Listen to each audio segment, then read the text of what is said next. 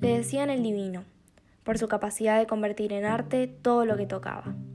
Él se consideraba a sí mismo, primero escultor, luego pintor y luego arquitecto.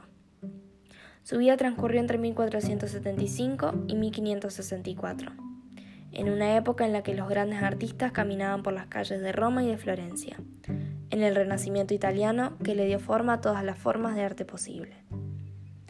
Miguel Ángel vivió entre la agonía y el éxtasis. La agonía por cumplir los trabajos que le encargaban sus mecenas, y el éxtasis por alcanzar la perfección en cada obra.